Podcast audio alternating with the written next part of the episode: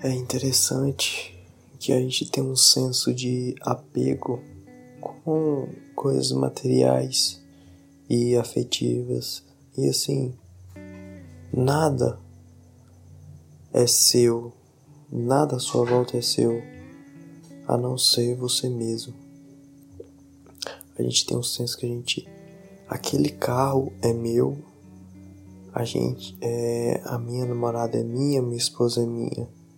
Mas, final das contas, a gente é livre.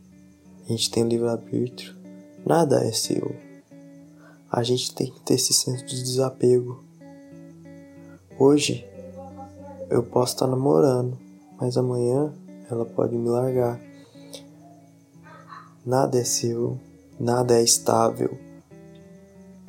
E quando a gente tem isso em nossa mente, tudo fica mais amplo, fica mais livre. A chave para o nosso sofrimento é o apego e o desejo.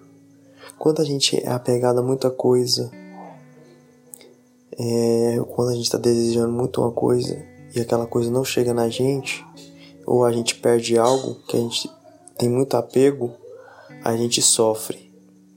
E isso é real. Eu reflito muito sobre isso.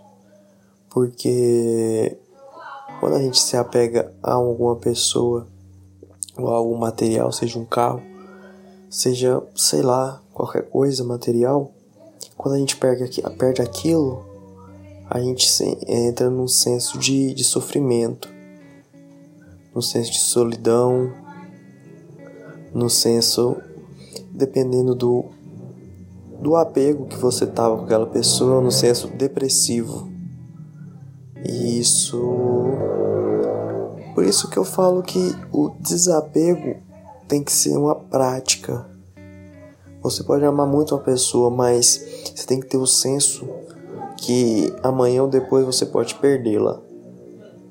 Você tem que ter um toque de desapego, um toque de egoísmo e um toque de egocentrismo.